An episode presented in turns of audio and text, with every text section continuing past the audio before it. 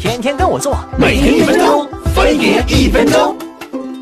天气越来越热，街边的流浪小动物的日子也越来越难熬。很多朋友一边心疼它们，一边又担心带它们回家有各种麻烦。哼，愚蠢的人类，领养小动物才没那么复杂。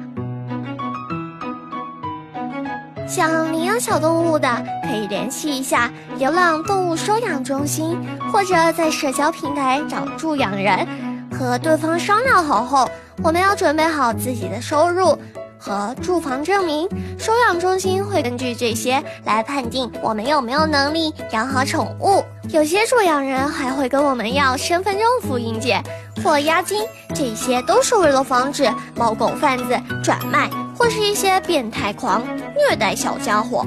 除此之外，小区里的流浪猫狗也可以抱回家养，不过要记得观察一下它的身体状况。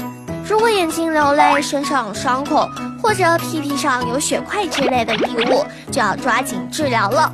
要是没有这些症状，也不要着急抱回家养，带它去做一个体检和体外驱虫，再和医生确定好接种疫苗和绝育手术的时间才保险。